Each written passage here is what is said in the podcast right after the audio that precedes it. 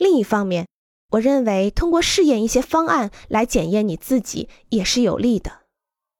设计问题不同于数学问题，因为设计问题不只有一种正确的方案。在设计过程这个阶段，你所做的就是要有建筑师的观念。当你开始在脑海里构建建筑形式的时候，功能和预算问题就以先前的方式得到解决了。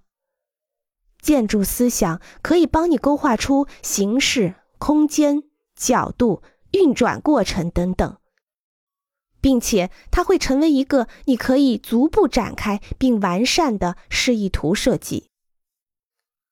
许多学生在最终理解什么是建筑思想前，会问一些问题：建筑物会是什么样的？这是你的想象。它可以是一个关于地面设计的草图，或者是一个小的模板，或者是坐落在某个位置的建筑物的草图，又或者是你脑海中用于描述建筑的任何其他方式，即使是一个手写的关于概念的描述。